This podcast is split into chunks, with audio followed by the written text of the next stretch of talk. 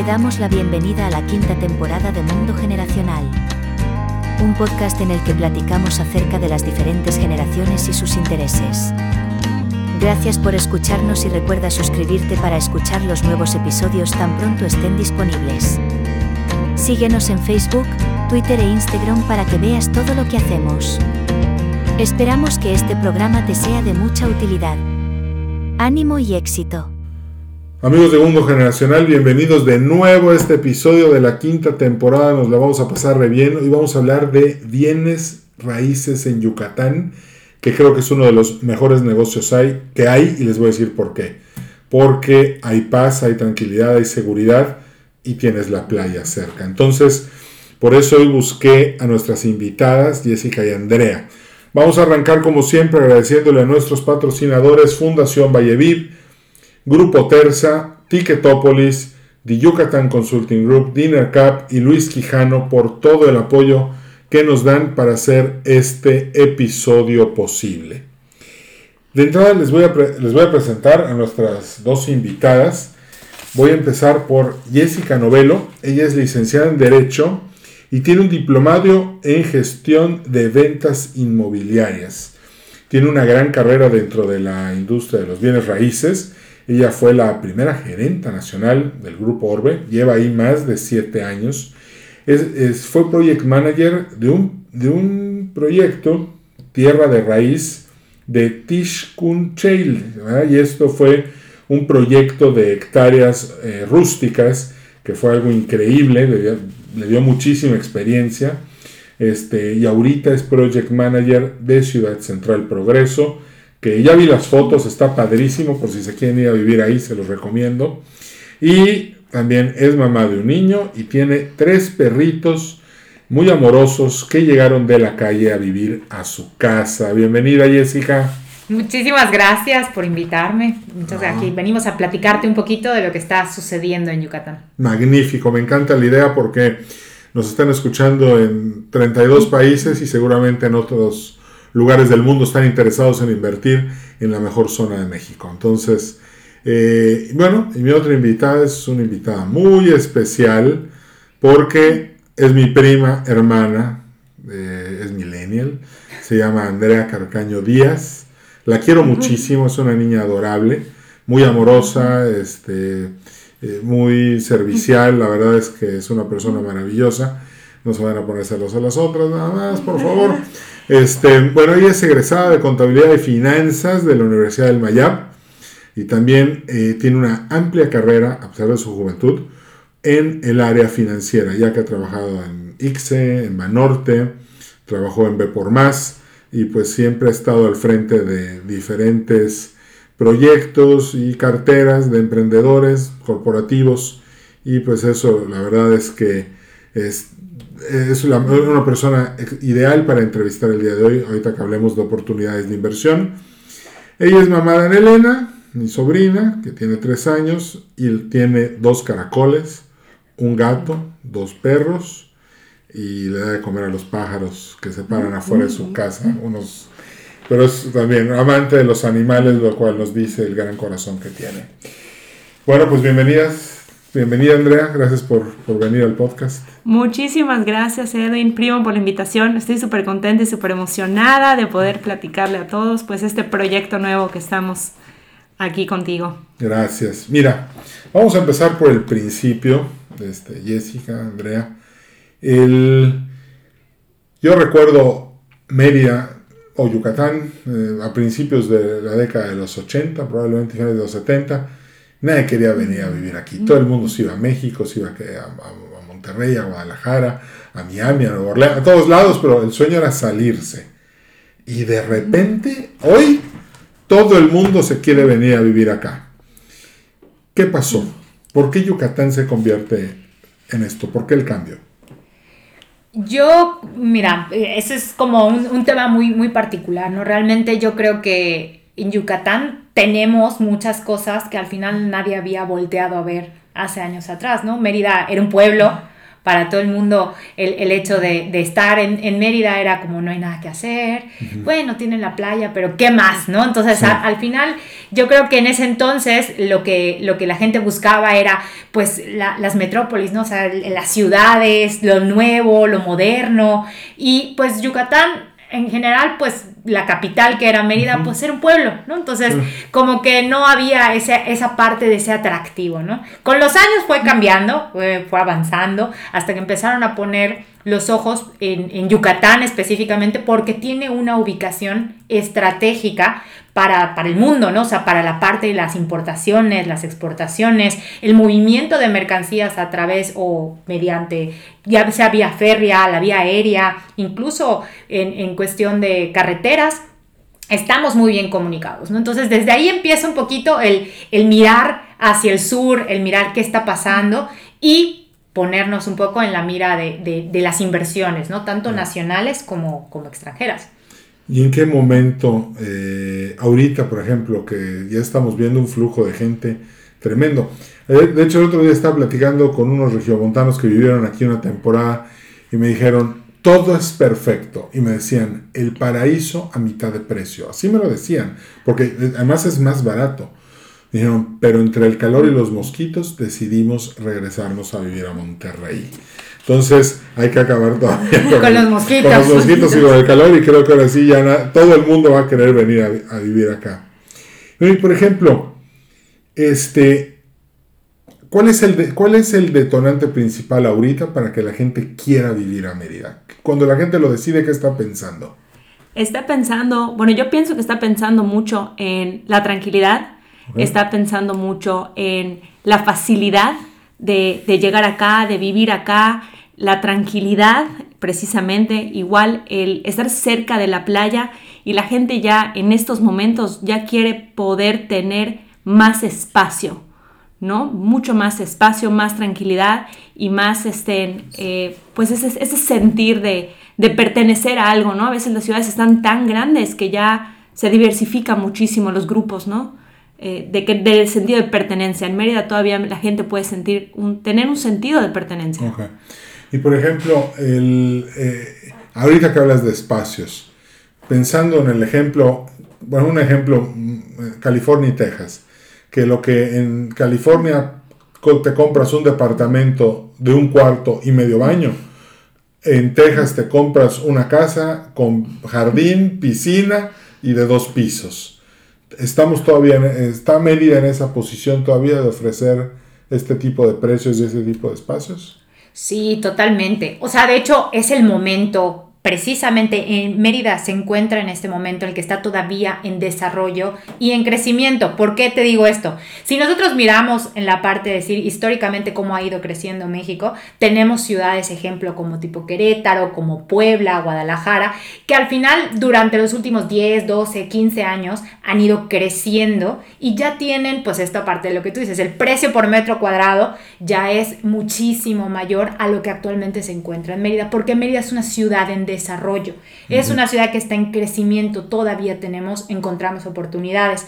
Que sí que está de moda, que por la seguridad, la tranquilidad, por la parte de poder incluso poder adquirir eh, una propiedad. Tenemos mosquitos, sí, porque no todo podía ser perfecto, ¿verdad? Pero al, pensar en esta parte de que todavía está en desarrollo, nos permite el poder eh, encontrar oportunidades como la que mencionas, ¿no? O sea, en cuanto a lo que es espacios, en cuanto a las necesidades y que sea accesible. Claro. Bueno, por ejemplo, si, si, si eres el alcalde de Mérida, este crecimiento y este desarrollo, o es más, o incluso el gobernador y, y, los presidentes municipales de toda la zona, de todos los alrededores del municipio de Mérida, ¿qué retos tienen para mantener a Yucatán en este nivel de inversión. Porque sabemos que hay curvas, ¿no? Finalmente, eh, eventualmente saldrá otro lugar que, que nos empezará a ir desplazando, pero ¿cuáles son los retos más importantes para mantener este mercado inmobiliario creciendo al nivel que está creciendo ahora? Pues mira, la verdad es que yo creo que el principal reto que tenemos es seguir conservando esa seguridad. Yo creo que eso es a nivel nacional. eh, en, todo México lo que busca la gente es que sus familias estén seguras, el sentirse en un lugar donde puedan a través de generaciones el seguir viviendo con tranquilidad. Entonces la seguridad es lo primero que tiene como reto principal, independientemente de que la ciudad abarque kilómetros, debemos de seguir eh, preservando esa seguridad para poder seguir ofreciendo la calidad de vida que tenemos en, en Mérida, ¿no? Ustedes están en este negocio. La gente cuando atienden a gente de fuera, esta gente, estas personas, potenciales clientes, ¿hacen énfasis en la seguridad? Mucho. Sí, totalmente una de las primeras cosas que les llama la atención o voltean a ver es precisamente son los datos de seguridad, ¿no? Somos la ciudad más segura de México, estamos rankeados entre las ciudades más seguras del mundo, estamos rankeados entre las, entre las ciudades de México con mucho menos feminicidios, o sea, verdaderamente venirse a vivir a Mérida es una tranquilidad. O sea, es invertir en tu seguridad y en tu tranquilidad. O sea, hay gente que, que sigue durmiendo con sus puertas abiertas, ¿no? Sí, sí, sí. Y, y, está mal, pero, pero es la costumbre y es la tranquilidad que tienen. Entonces, sí. Algo que he aprendido de gente, porque pues yo, yo, yo soy capitalista nómada, vivo, vivo por todos lados, nunca estoy fijo en un lugar, es que conozco personas que dentro, de, o sea, fuera de, no, no aquí, ¿verdad? Pero te estoy hablando incluso de lugares como Monterrey, Tijuana, este, Chihuahua, Durango, Guadalajara, que dentro de sus casas le ponen seguro a las puertas, porque si alguien se metiera a la casa, de perdido para que no llegue hasta donde está. Ese es el nivel de inseguridad que hay en otras ciudades. Ahorita que dijiste lo de las puertas, me lo recordaste. Y es totalmente, yo tengo un, amigo de la Ciudad de México que él dice que el, primer recuerdo que tiene de llegar a Mérida, de repente eh, llegar uno, un Oxxo y de repente una persona dejó su coche encendido. Claro, eh, por eso del calor, ¿no? Entonces, para preservar el, el airecito del aire acondicionado en el coche, pues dejó el coche pues encendido, ¿no? Y su cara fue, o sea, de que, ¿qué está haciendo? O sea, le van a robar el coche, o sea, en menos de un segundo ya fue, ¿no? Y él aparte vio de que en, en, el, en, la tienda pues sacó dinero, venía el otro señor contando su dinero así a plena luz del día, el coche con eh, encendido y claro, o sea, eso para una persona de la Ciudad de México fue como, ¿qué está haciendo? O sea, está loco. Y luego resulta que así vivimos realmente en Yucatán porque vivimos despreocupados. O sea, sí. cada día pues al final sí ya vamos ahí teniendo como este contexto un poquito de todo lo que está pasando en México, pero real, eso se respira, o sea, en, Mérida, ¿no? La tranquilidad y la seguridad. Y, bueno, ok, todo el mundo quiere venir, todo el mundo quiere invertir, que por cierto creo que la plusvalía que tienen las propiedades es muy buena. Ahorita me gustaría tocar un poco el tema financiero, nada más antes de eso. Yo por, por estar aquí, por ver las noticias, ¿cuál es el problema que hay? ¿Cuál es el desequilibrio que hay entre norte y sur? ¿Qué está pasando en el sur de Mérida respecto a este boom inmobiliario? ¿Y qué está pasando en el norte? ¿Hay alguna diferencia? ¿Hay alguna, alguna problemática? ¿Algo que tengamos en que enfocarnos? Pues precisamente uno de, de las razones probablemente es que está eh, y uno de los retos también es preservar, es, eh, es preservar pues la vida cerca de la playa, ¿no? O sea, la ah, gente ahorita se está queriendo ir a la playa y en el norte estamos más cerca de la playa y es donde la gente tiene la tendencia de irse a vivir. Y curiosamente para un yucateco, si no estás enfrente de la playa, no, estás, en la playa. Pero cualquier persona que viene de fuera, estar a 20 minutos de la playa, 30 minutos de la playa, 40 minutos de la playa, es vivir frente al mar. Sí. Entonces, esa es otra plusvalía o otra razón por la que la gente quiere venir a Mérida. Sí. Y, entonces escogen el norte para estar a 15 minutos de la playa. Yo tengo una teoría muy personal. una vez eh, visitando Mayapán, eh, el guía nos contaba que pues los mayas, los aztecas, o sea, todas las civilizaciones siempre pues buscan el agua, ¿no? O sea, todas se iban, se concentraban y encontraban un lugar para, para vivir de acuerdo a si había agua o no. Entonces, pues eso es como que cuando me lo dijo, pues yo me quedé pensando, claro, o sea, con razón, la gente normalmente tiende hacia más hacia ir al norte, ¿no? Porque cada vez nos vamos acercando más hacia lo que es la playa y cualquier carretera que nos va llevando hacia el norte de Mérida, cualquier carretera tomando hacia el norte nos lleva a una playa. Entonces, yo creo que sí tiene mucho que ver esa parte de, estar cada vez más cerca del mar. Cuando, viene gente de fuera, siempre tengo un tour especial para, para todos. Porque quieren ir a comer mariscos y yo los llevo al lugar menos turístico que hay, pero más sabroso. Ahí les un comercial, se llama Costa Azul, está en Chelem. Pero después de comer me los llevo al refugio de pescadores para que vean el atardecer ahí y vean el sol metiéndose en el mar. Cuando, veo, cuando ven eso, literalmente me dicen, ¿y vienes diario? O sea, no, no vengo diario, vengo nada más cuando viene alguien de fuera.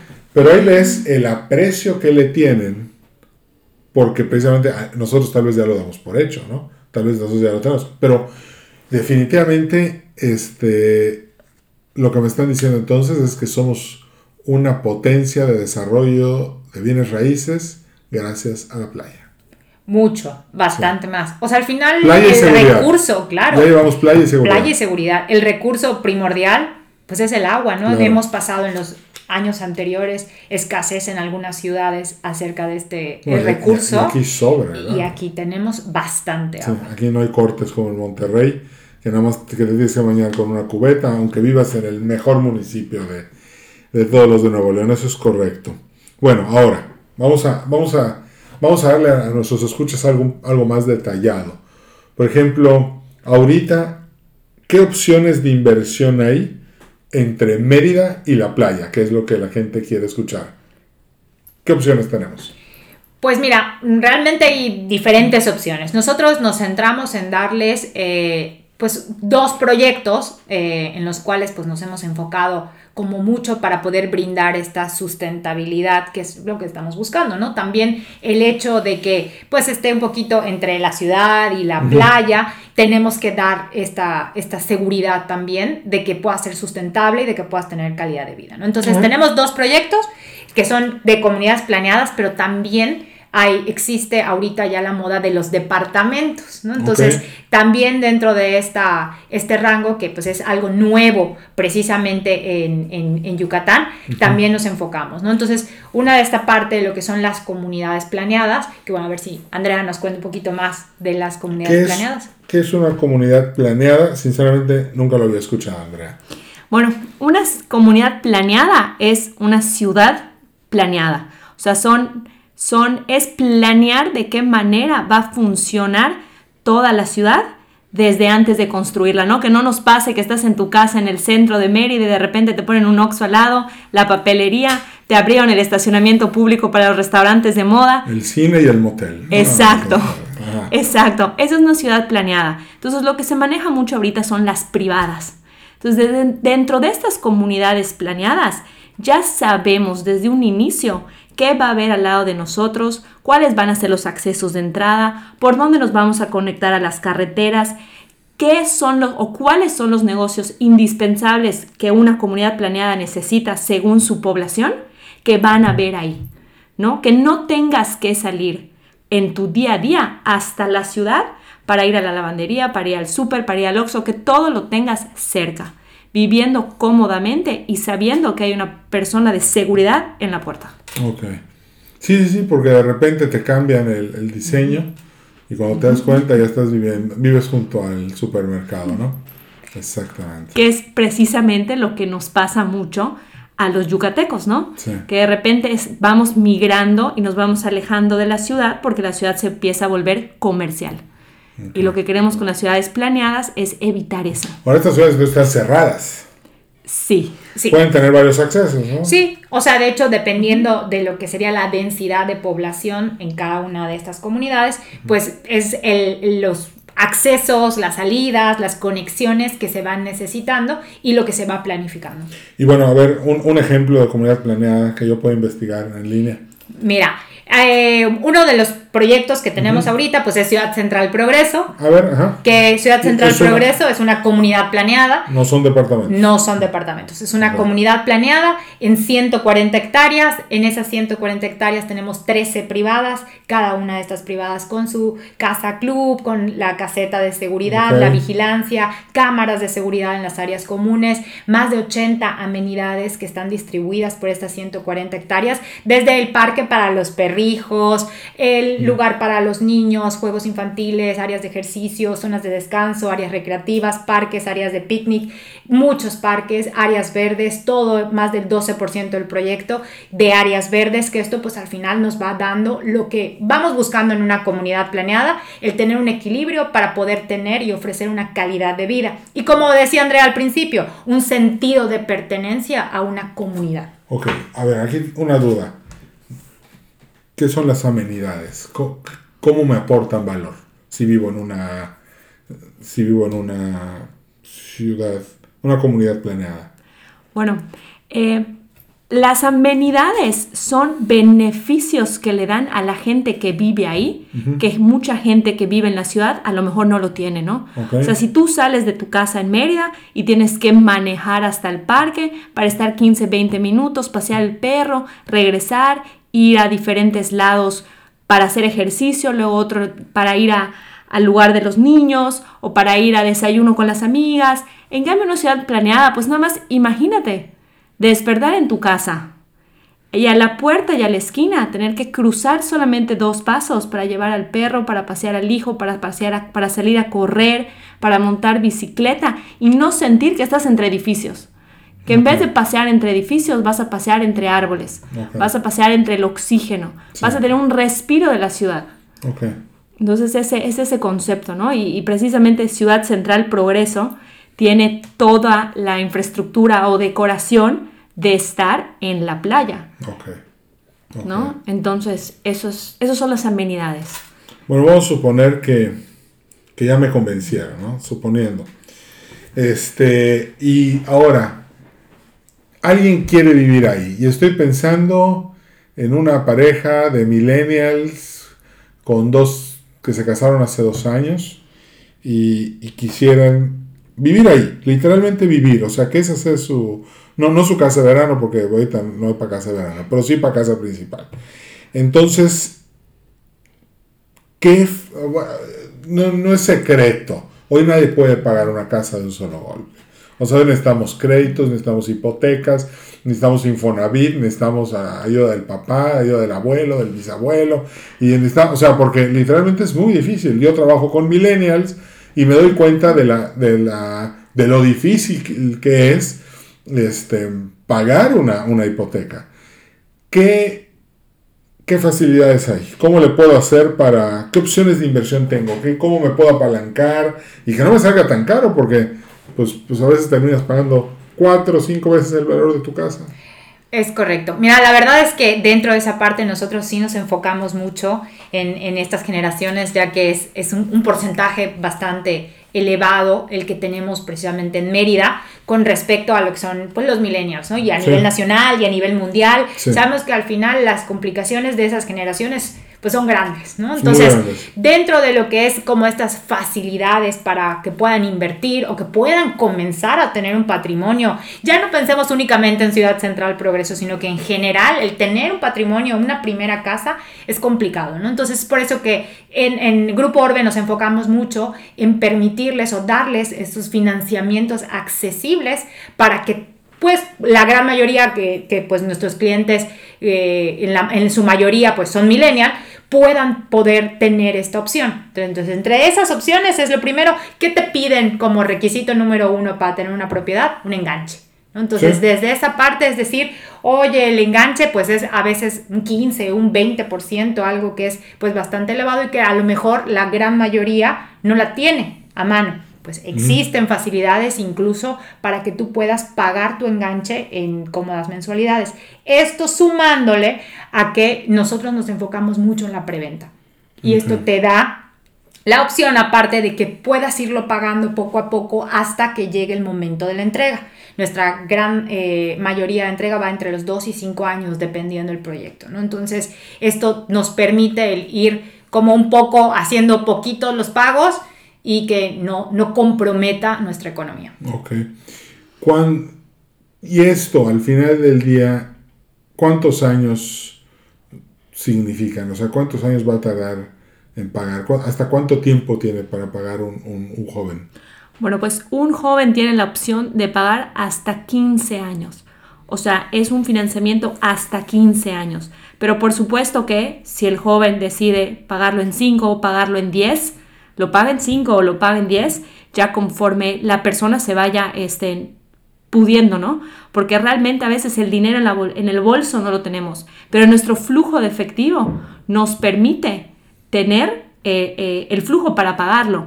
Y ahorita con la inflación que hay, pues el valor del dinero aumenta con el tiempo, pero las mensualidades de pagar tu terreno se fijan.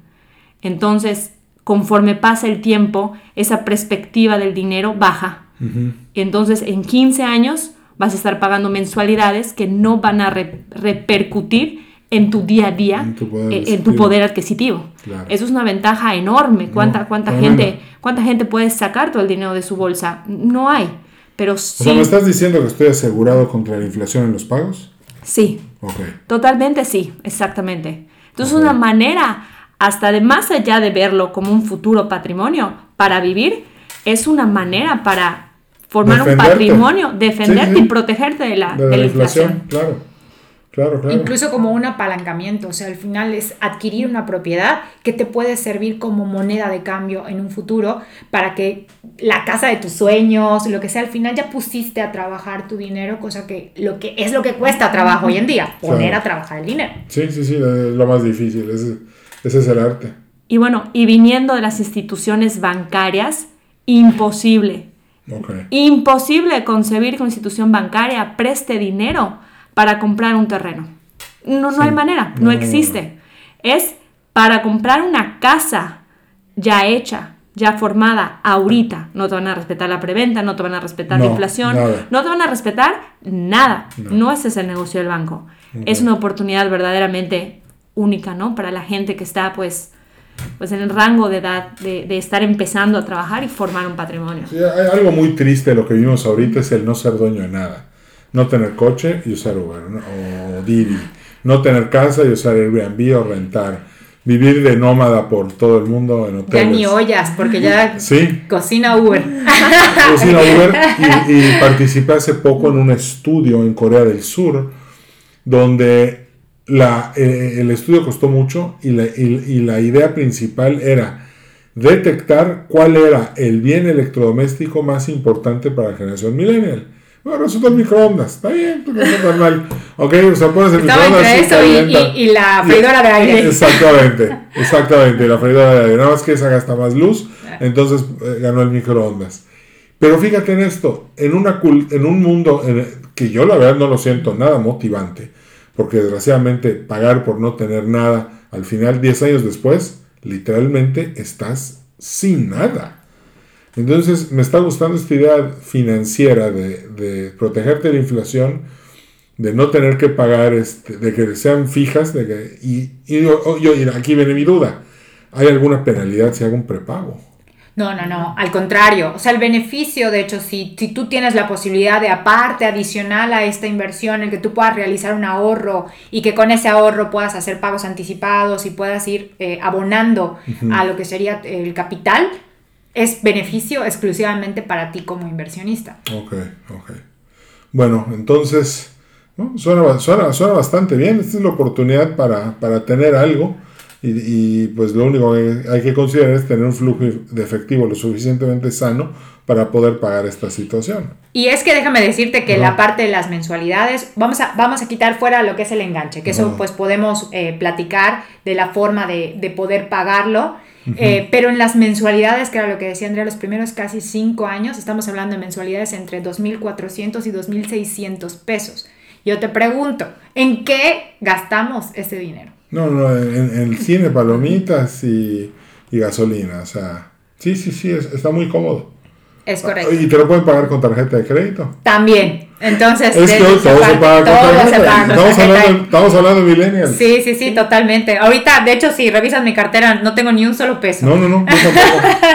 Esa es, es la realidad, pura, No, no, pura sí, bueno. todo está en este me ganaste, esta vez sí Sí, me ganaste, pero casi la gran mayoría es de Tengo puro plástico. eh, Tengo 1050 pesos. Oye, y por ejemplo, este, vamos a pensar ahora en el inversionista, ya no en el millennial que quiere vivir ahí. Vamos a pensar en el que está haciendo negocio o el que llega a Mérida a vivir y tiene para llegar y comprar una, una, una casa y ponerse a vivir ahí. ¿Qué hay para él?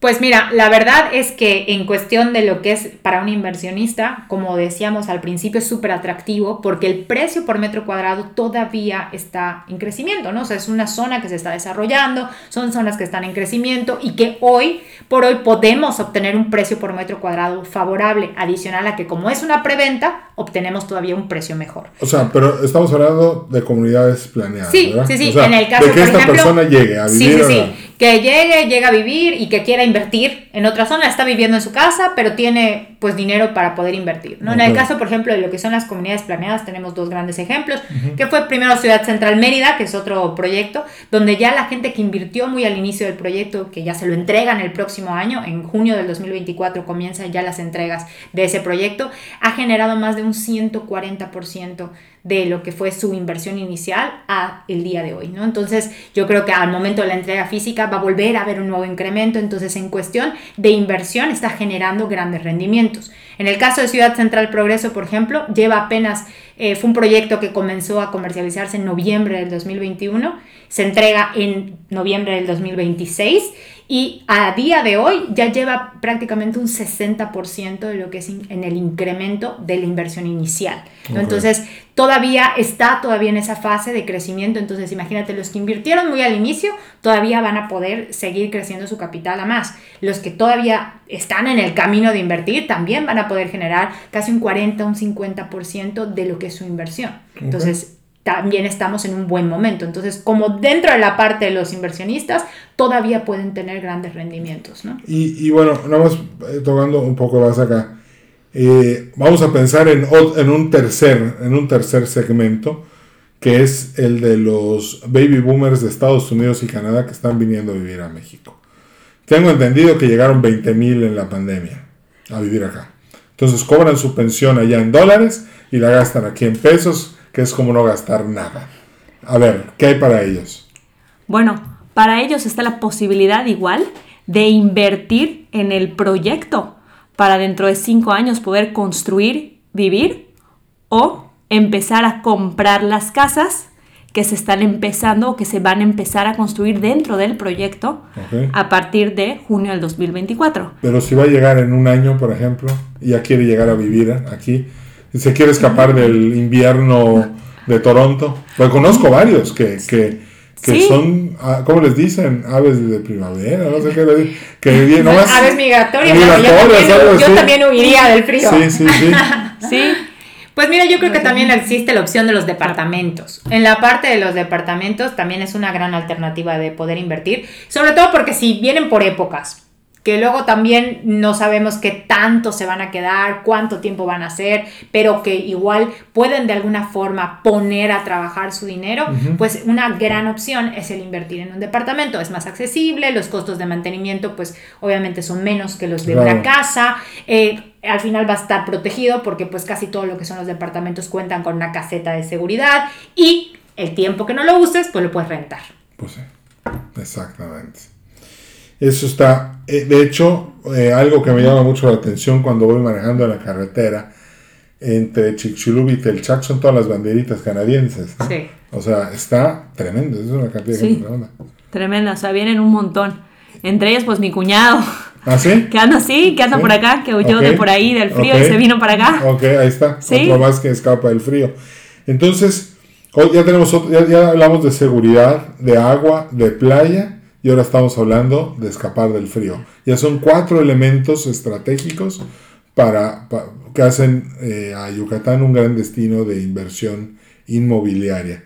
Oye, y por ejemplo, este, mm, hablando de departamentos, Nada más así. Hay, hay, hay, hay, exceso de construcción, hay pocos, ¿Hay más demanda que oferta? ¿Cómo estamos ahorita en materia de departamentos? Mira, actualmente en Yucatán eh, yo creo que estamos empezando toda esta parte de lo que es el crecimiento en vertical, ¿no? Realmente estábamos muy acostumbrados a, a todo verlo horizontal, ¿no? Veías y veías ya todo el horizonte. Yo siempre, siempre tuve, yo viví un tiempo en Querétaro y ahí hay un, un, mirador, ¿no? Y yo decía, esto en, en Mérida yo creo que es complicado, ¿no? Nunca vas a encontrar un cerro, hacia la parte de arriba, mirar hacia abajo o estar en una planta. Yo vivía en un piso 21 entonces imagínate en el piso 21 y yo veía a todos y decía, no, esto es Mérida, jamás, ¿no? Entonces ahorita yo veo cada vez edificios más altos, ¿no? Ya tenemos ahí, por ejemplo, un, un, gran ejemplo de 160 este,